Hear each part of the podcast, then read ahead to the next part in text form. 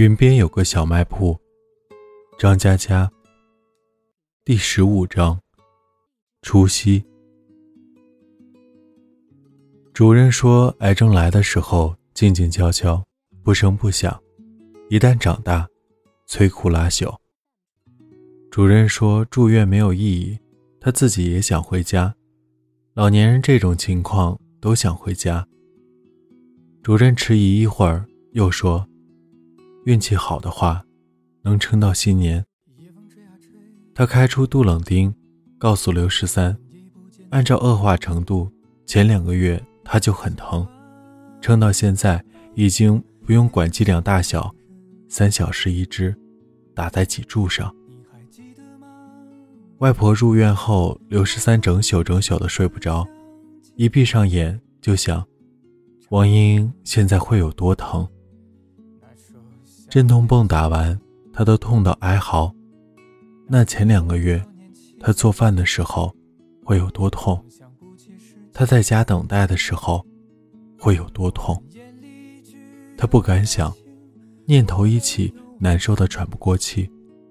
主人最后说：“一次不能开太多，用完过来取。高蛋白开两瓶，吊命用。收拾好东西。”去办出院手续吧。回到病房，王英打过镇痛泵，睡着一会儿，醒了，小口吃着成双剥的龙眼肉。刘十三声音是哑的：“外婆，我们回家。”王英英笔下挂着氧气管，精神不错，听说能回家，开心的催成双扶他起来。早说不要进医院。耽搁几天，赶上下雨。他伸出胳膊，让成双给他穿外套。最怕过个脏年，地都扫不干净。刘十三用手掐住自己的大腿，心痛的不行，勉强开口：“我去办出院手续。”他一出房门，王莹莹垮掉似的，身子一软。成双赶忙扶他，缓缓往后靠。王莹莹摇头，喘息着穿好衣服，坐在床边。她干瘦的手抖着去抓成双的手，说：“小双，外婆知道你的事儿，我去找罗老师聊过天。”他把成双的手贴在胸口放，用尽全力的贴着，似乎要用苍老的身体去守护什么。说：“别怕，小双，别怕，你这么好的姑娘，老天爷心里有数的，不会那么早收你的。”成双眼泪哗的下来了，他笑着说：“外婆，我都撑了二十年了，医生都说是奇迹，你也可以的。”王英一只手握着他，另一只手。替他擦去眼泪。外婆不成了，就想告诉你，你要喜欢那小子是他的福气，你要是不喜欢，就别管他，随他去。外婆留了钱给他，他能活下去的。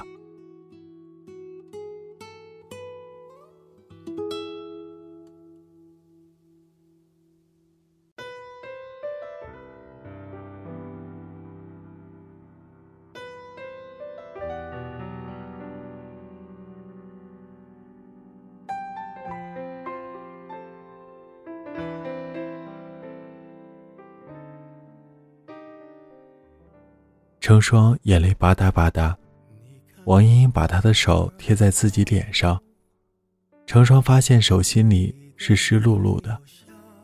外婆也哭了，那个耀武扬威的王莹莹哭了。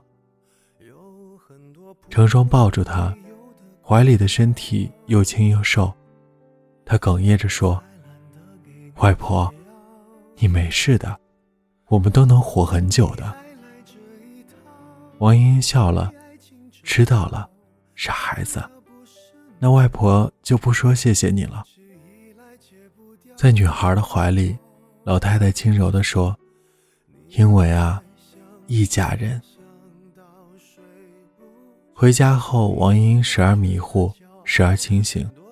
清醒的时候，她让刘十三取她的照片，去年补办身份证拍的，说这张好看，头发梳的时髦，留着放大当遗像。讲到自己好看，她口气还很得意。头脑模糊的时候，刘十三紧紧握住她的手，老太太手心冰凉，一滴汗都没有。她会无意识的流眼泪，说。天太黑，走路害怕。刘十三把家里的灯都打开，他还是说太黑。腊月二十三，这几天茵茵小卖部都有熟人，年长的婆婶们知道，丧葬的事刘十三不懂，一个个自发的忙前忙后。刘十三守在卧室，大家起意的保持安静，没有吵醒睡着的王莹莹。街道办的刘主任告诉刘十三，他请了和尚。刘十三道过谢。昏睡几天的王英突然咳嗽一声，醒了。刘十三赶紧凑过去：“外婆，我在这儿。”王英瘦的皮包骨头，轻微的喊：“十三啊，外婆，是我。”我的外孙呢？王莹莹手动了动，刘十三深呼吸，弯腰，脸贴着他的脸。王莹莹说：“我的孙媳妇儿呢？”王莹莹没头脑的冒出一句，刘十三一愣，旁边成双一直听着，这时候握住王莹莹的手：“我也在呢。”王莹莹转动眼珠。看着两个年轻人，说：“你们结婚吗？”成双说：“结的。”老太太说：“什么时候？”成双说：“马上。”王英英笑了，笑意只回荡在眼里。她松开刘十三的手，从枕头底下摸出一支录音笔，他递不动。攥着录音笔，搁在床边。王英仿佛很累很累，呜弄出最后一句：“十三，小双，你们都要好好活下去，活得漂漂亮亮的。”然后他闭上眼睛，屋内哭声四起。一名和尚双手合十，掌中夹着念珠。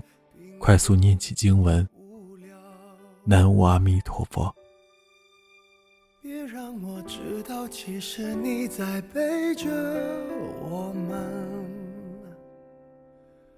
偷笑。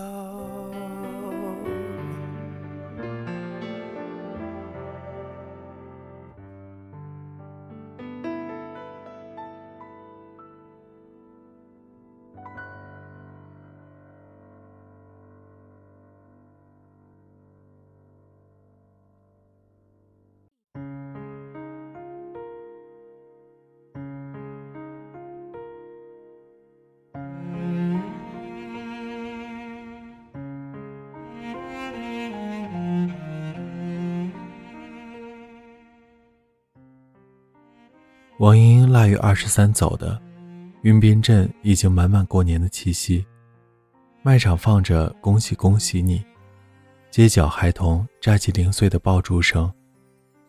人们身上的衣服越来越鲜艳，年轻人陆续返乡，笑容洋溢在每一张的面孔上。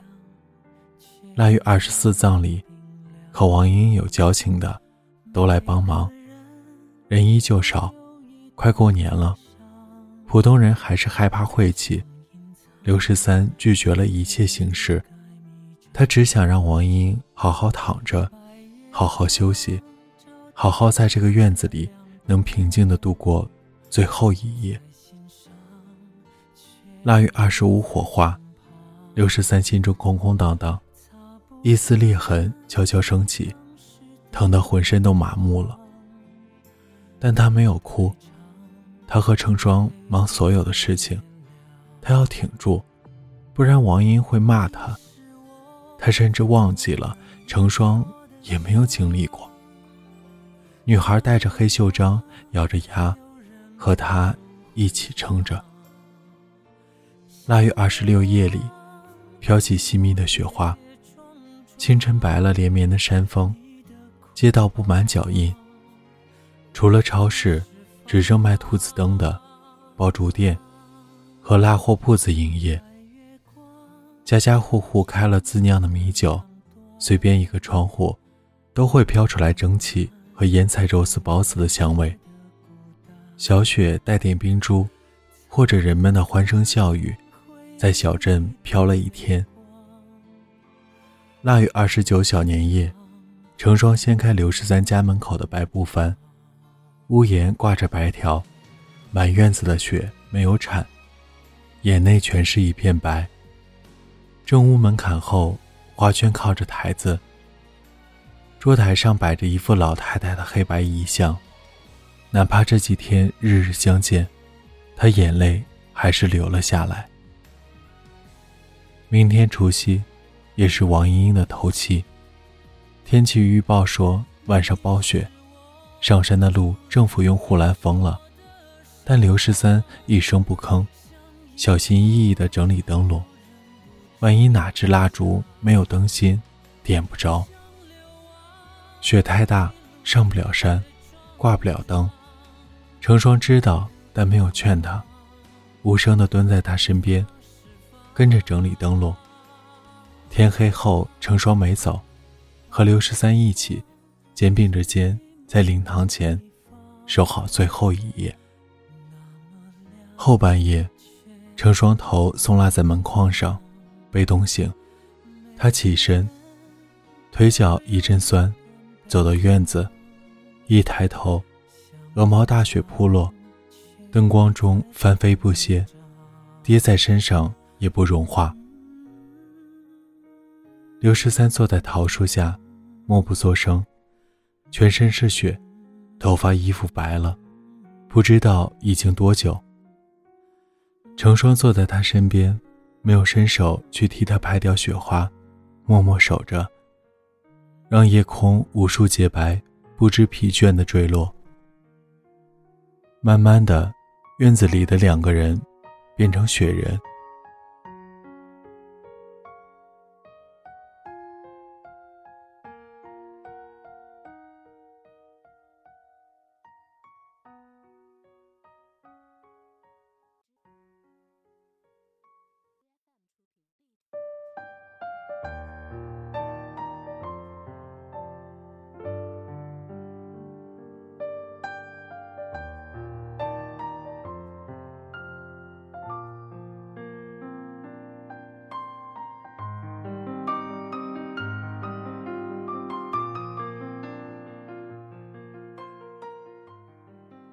年三十，大雪封山，不能给王莹莹点灯，镇上的人陆续的冒雪而来，灵堂前鞠躬。刘十三和成双一一回礼，送走大家。下午两三点，就没人来了，毕竟是除夕，尽早表了礼，还要过年。黄昏时分，天就黑了，路灯打亮飞舞的雪花。爆竹震天响，小孩子成群结队，提着花灯，到处拜年。到谁家喊一声“新年好”，就收到一个红包。欢笑声、劝酒声，阖家团圆，有说不完的话，汇聚成河，流淌在云边镇的街道。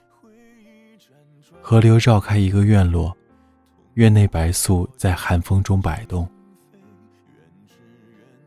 刘十三轻轻抱住成双，说：“谢谢，罗老师会等你的，总得回去吃个年夜饭。”成双摇头，他说：“让我看着你，我不走，怕你犯傻。”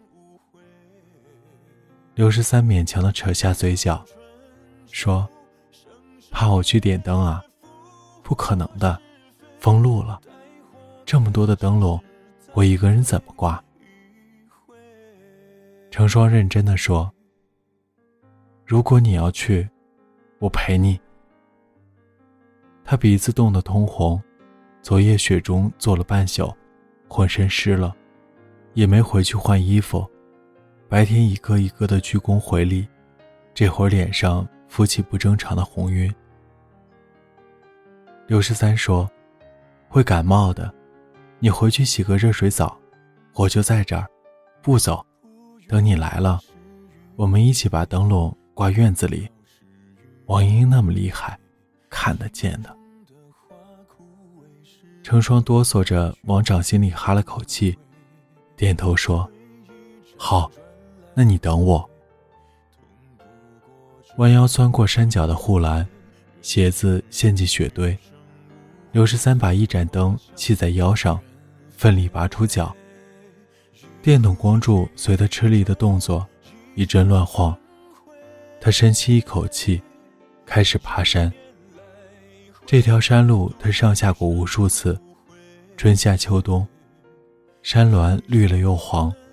他见到沿路不同的色彩，大雪纷扬。原来山白色的时候，每一步都那么艰辛。刘十三喘着气，膝盖以下湿透，心脏跳得飞快。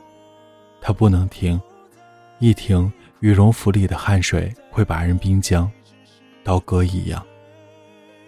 一脚下去，脚脖子就没了，身后的脚印只能依稀看见十几个。一溜顺着山道，盖住只用几分钟。刘十三摔倒的次数数不清了。从第二次开始，他解开灯笼抱在怀里，怕被压坏。雪深不好走，一摔陷进雪里，也滚不下去，只是整个人爬起来太吃力了。这跟自己的人生真相，咬牙已经没有用了。摔不死，爬不动，自己喊着加油，挪一步，拼尽全力。一个多小时的山路，雪夜中，刘十三爬了七八个钟头。刘十三踩着山顶的雪，鞋子不见了。他瘫了一会儿，艰难的起身，手脚冻得失去知觉，连续试了几次，才把灯笼挂到树枝上。他喃喃自语：“王莹莹，我没本事点亮整条路了，就挂一盏，山顶挂一盏，你肯定能看见的。”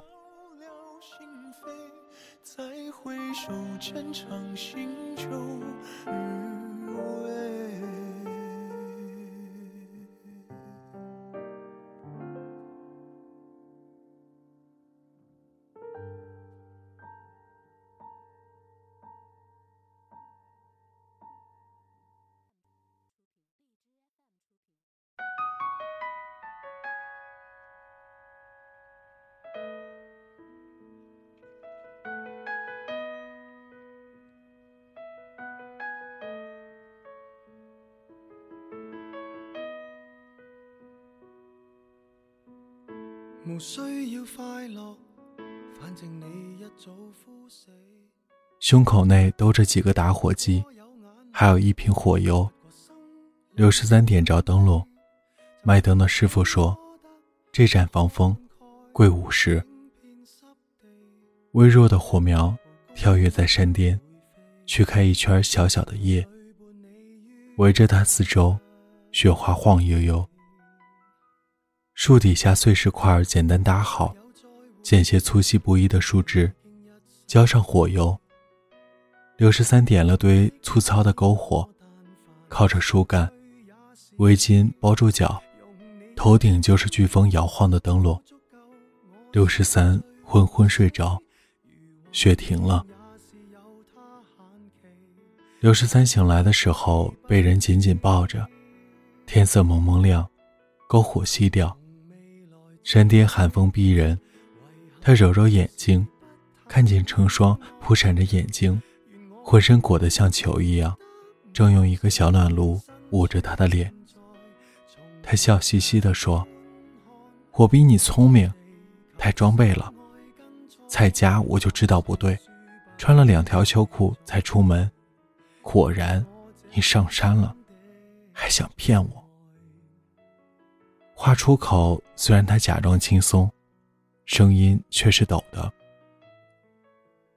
刘十三拿过小暖炉，抓在手心，捂他的手。很冷吧？成双瘪着嘴，泪水从眼底漫上来，放声大哭。太他妈的累了，我爬了他妈十个钟头，鞋子掉了好几次。刘十三手忙脚乱地替他擦眼泪，手冻得僵，不听指挥，擦得笨拙。成双不管不顾，哭着喊。外婆呢？外婆能看见吗？她能找到路吗？刘十三，我好难过呀！我怎么这么难过？外婆能找到路吗？你说呀！云的边际带上金黄色，天际缓缓变亮。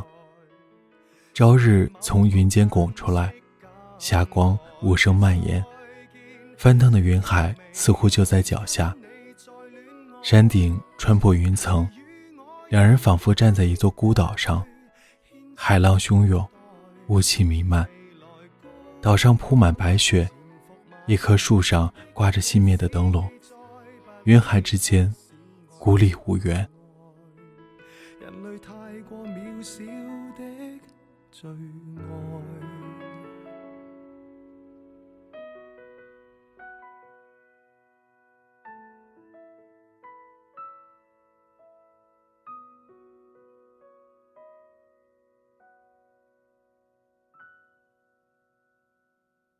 沙滩上的脚印被浪洗刷干净，夏夜里的星星消失无尽。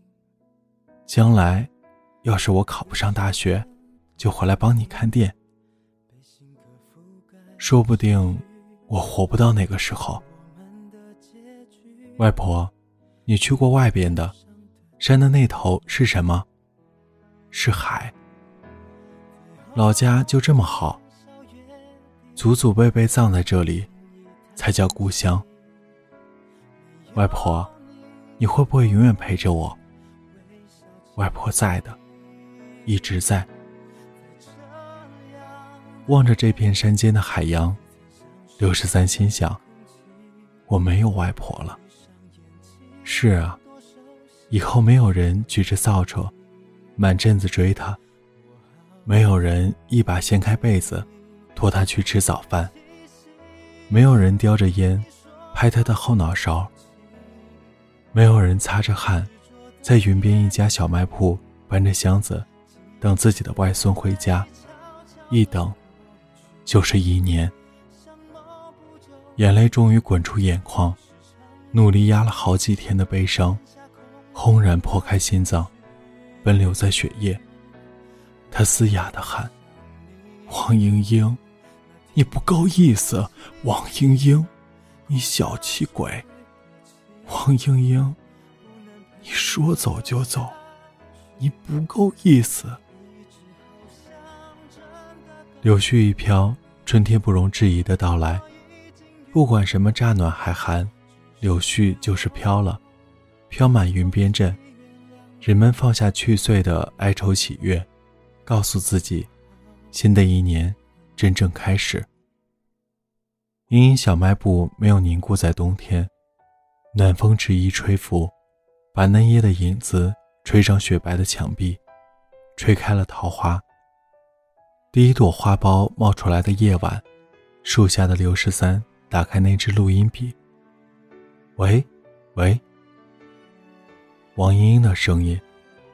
老太太小心翼翼地试着：“十三啊。”他回答：“嗯。”仿佛外婆站在他面前，跟他说话。录音笔的声音很清晰。十三，外婆有几句话想跟你说，怕你不自在，就录下来了。等我走了，你自己一个人听。那，如果有一天你妈回来，我是等不到了。但万一她肯回来，你碰到的话，帮我跟他说，我不怨他，让他别太难过。她永远是我的女儿，我永远都盼着她好。她去哪儿，嫁到再远的地方，回不回来，都是我的女儿。记住了，别瞎想八道。你妈不容易，别怪她。他走那天，我在树底下埋了一坛酒，等他回来，你陪他喝，就当我陪他喝了。还有啊，老李的钟表铺我卖了，钱汇过去，老李不肯收。他说给云边镇小学的学生买保险。住在小镇二十多年，人走了，留点印子吧。为镇上小孩子做点事情，我不会搞你那些单子。存折在床头柜，如果你有空，去帮老李填一填。兔崽子，别乱划，不然揍死你！还有什么来着？哎，差不多了，怎么关掉这个东西？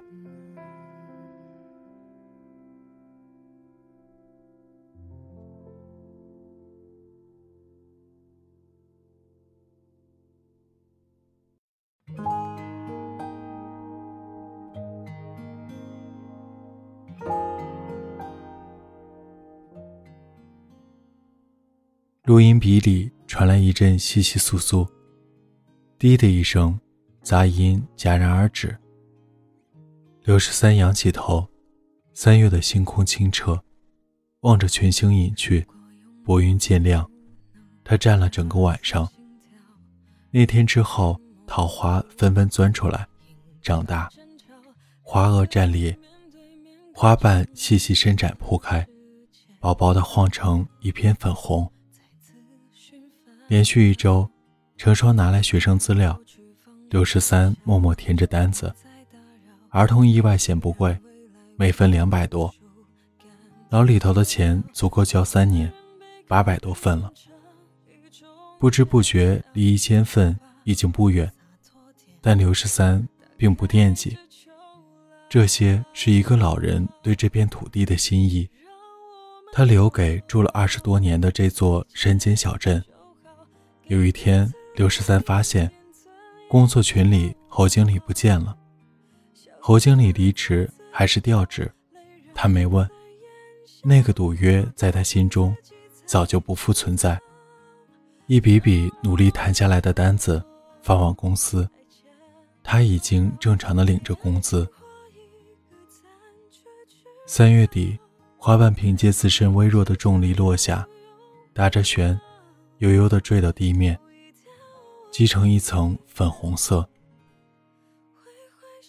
成双带了早饭、炖蛋、速冻水饺，一个洗干净的苹果。他照常把饭盒递给刘十三，脚步却没离开。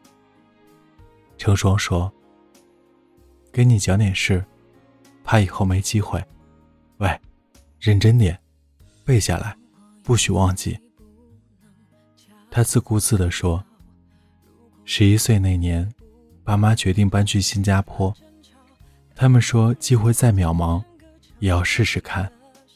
我不愿意去，写了张字条，说对不起，让他们再生个活泼健康的孩子。”刘十三扭转头，看见女孩头发上飘下几片桃花瓣。小姨跟我关系好。我自己坐车逃过来，遇见你。云边镇多好啊，那么温柔，那么美，数不清的蜻蜓、萤火虫，山上还能采到菌子。喂，你怎么走神了？是不是在想牡丹？刘十三一怔，牡丹，这名字陌生起来了。他呆住。以为刻骨铭心、永世不忘的人，已经不再记起。上次想念牡丹是什么时候？不知道了。也许是他卖完保险累得倒头就睡的那天。也许是毛婷婷结婚那天。也许是担心王英太难受，辗转难眠的那天。他忘记牡丹，忘记的天数多了，再度加载记忆，连他长什么样都有点模糊。原来他并不如自己所想的那般深情，也不如自己所想的那般颓废。真正的刘十三，一直在努力活下去。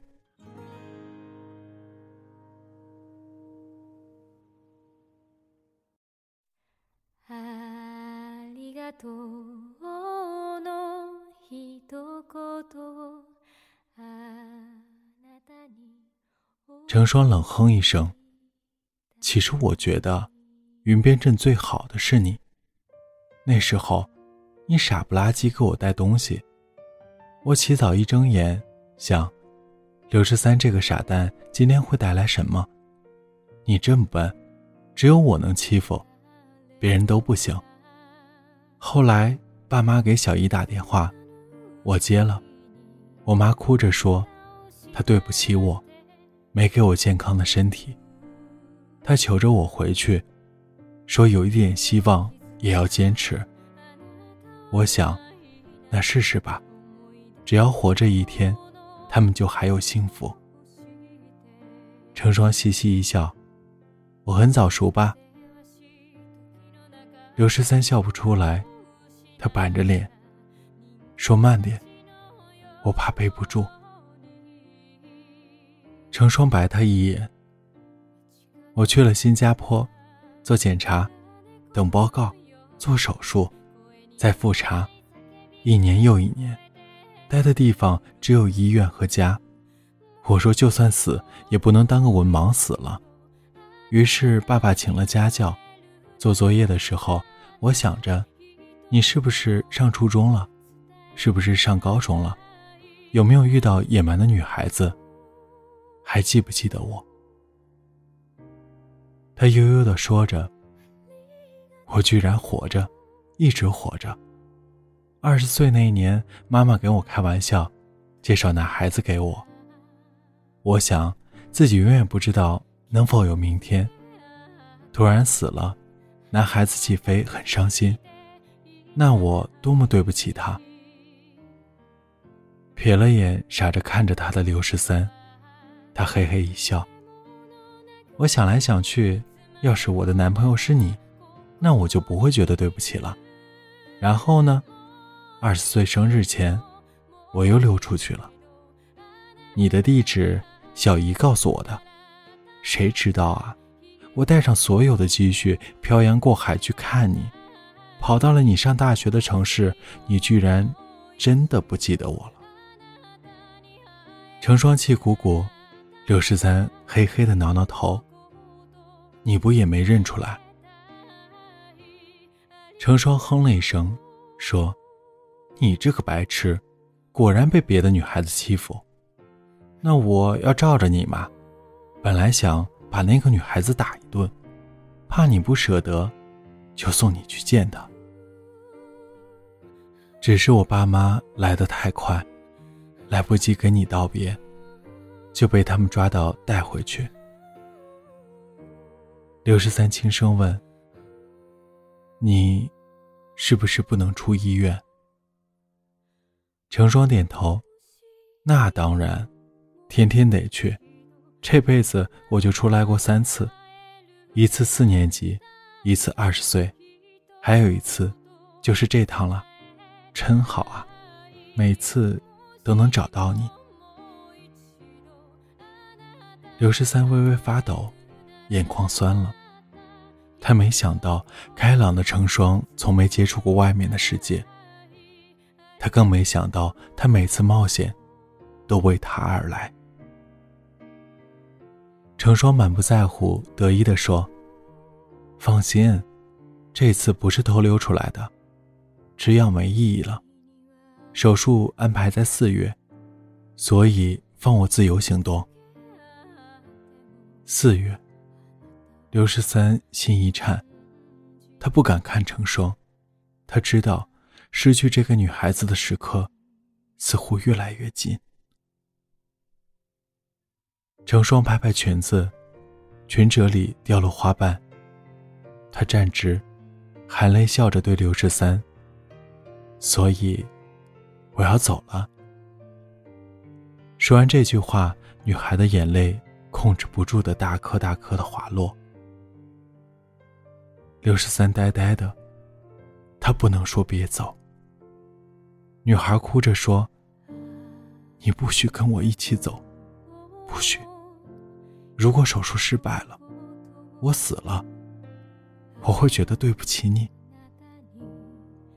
他哭得上气不接下气。可是我走了，你怎么办？谁给你送饭？谁帮你找资料？你这么没用，废物一样。你发誓，你给我发誓，你会好好吃饭。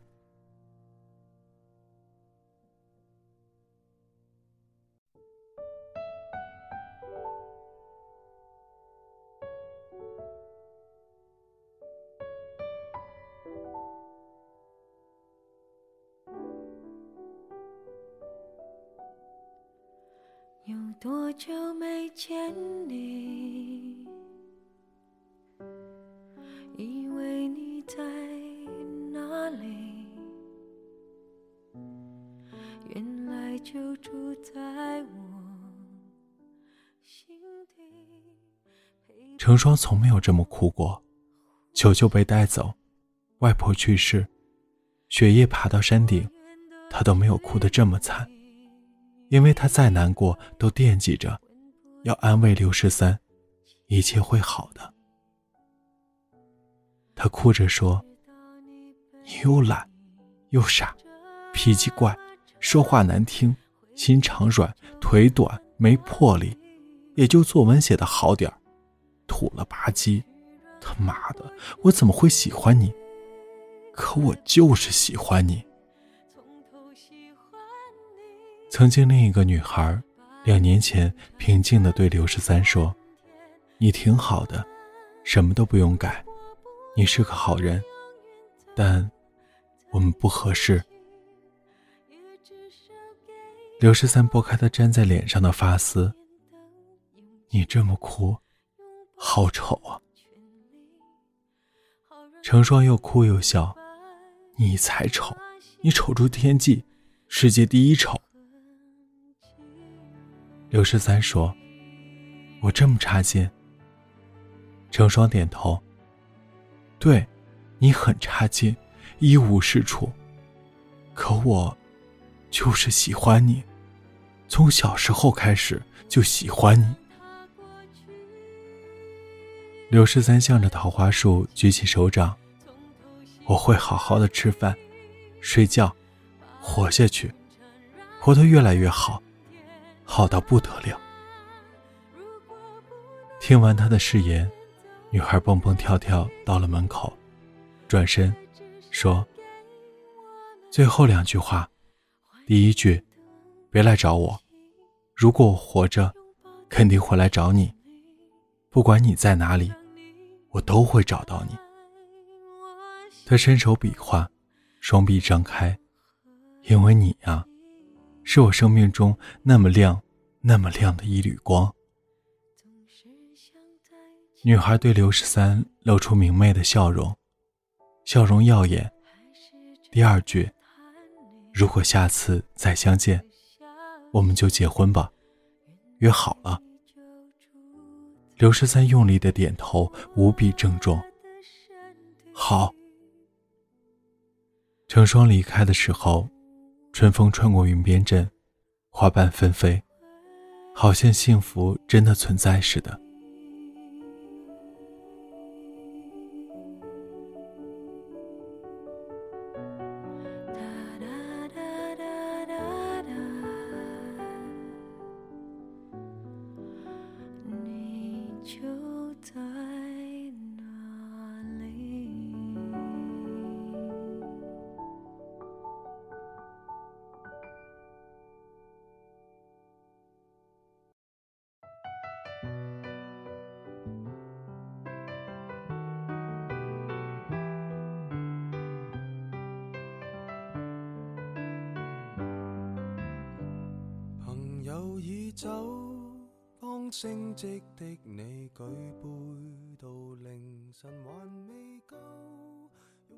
辞职之后，刘十三申请到给福利院当义工的资格，负责他的春节，知道他跟球球的关系，叮嘱他，如果义工表现出对某个孩子的偏爱，会伤害到其他的孩子。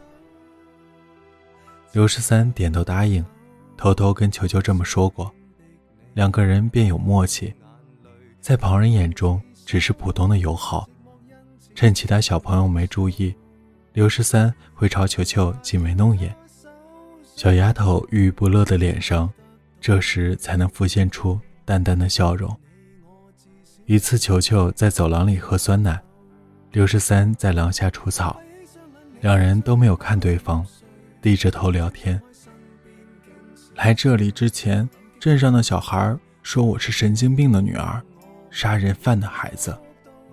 我爸爸。明明没有杀人，但他真的不对，真的犯法了，所以我也不会和他们打架。如果有人路过，只会看到球球捏着酸奶盒子，小腿在走廊杆上一荡一荡，自言自语着什么。他身后戴着草帽的青年义工停下工作，他听到球球第一次。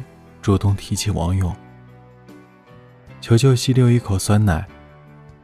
到这里虽然吃不饱，可没人会说你。好多小孩连爸妈都没见过，身体还不好。比起他们，起码我没有生病。刘十三迅速地撇下球球，七八岁的小女孩，表情成熟的如同大人。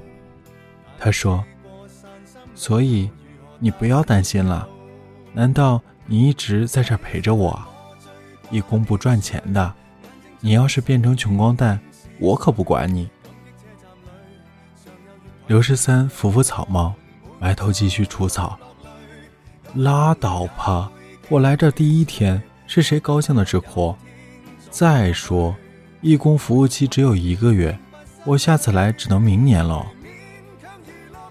听完这句话，球球沉默了，跳下栏杆，气呼呼地把空酸奶盒丢进垃圾桶，一溜小跑走开。时间会走，当失恋的我开始与旁人携着手，但什么可以拥有？缠在那颈背后。最美丽长发未留在我手，我也开心饮过酒。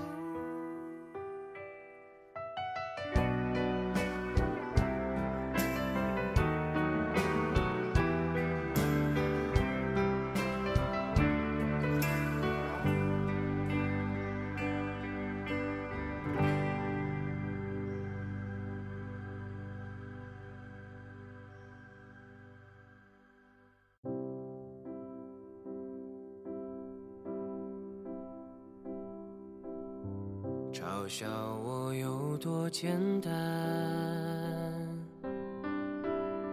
像番茄加两颗蛋，闭上眼就睡。刘十三在的一个月，球球的表现出乎意料。原以为小霸王到了孩子堆肯定作威作福，结果他不吵不闹，甚至还被别人欺负。食堂发饭，球球的餐盘被另外一个小朋友碰掉，他还没说什么，小朋友先哭起来，喊来保育员，说球球拿盘子丢他。刘十三忍不住想出来作证，球球微微冲他摇头，跟保育员说对不起，是他没有端稳餐盘。保育员教育几句，拉着那个哭的小朋友坐到另一桌。刘十三重新拿着餐盘给球球，扣上一份白菜炒肉，低声问他：“为什么不说实话？”球球仰着脸看他，露出让他心酸的笑容。要是跟他吵架，以后怎么办？你又不会一直在这里。刘十三懂了，从球球进福利院的那天开始，他就再也没有靠山，没有亲人，所以他必须懂事，小心的保护自己。他走的那天，小姑娘一节课都心不在焉，不停的往窗外看。刘十三收拾好东西，正要走出校门，春姐来告别，递给他一张纸，是球球写的第一篇作文。春姐说：“老师让小朋友们写喜欢的动物，别的孩子写小猫小狗，你猜球球写的什么？”球球写的是刘十三。我最喜欢的动物叫刘十三，他个子不高，非常穷，长得有点帅。春节笑开花，他居然写你，哼，他一定是特别喜欢你。我把这篇作文留下来，给你做个纪念吧。刘十三谢过春节，跟他挥手告别。六十三头靠着车窗，手里拿着一张纸，放在腿上，他闭上眼睛，车子一颤一颤，开向远方。一滴泪水滴落纸张。这个动物很奇怪，它家开小卖铺，经常给我带好吃的。小卖铺在山里，就像住在云朵边上。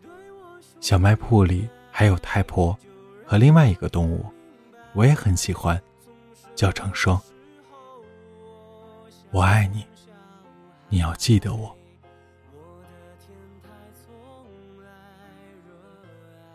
这里是给失眠讲故事，愿这里的故事能温暖你的耳朵，给你一段美梦。晚安，陌生人。从什么时候我像小孩？我的天台从来热爱，不需要猜，别人。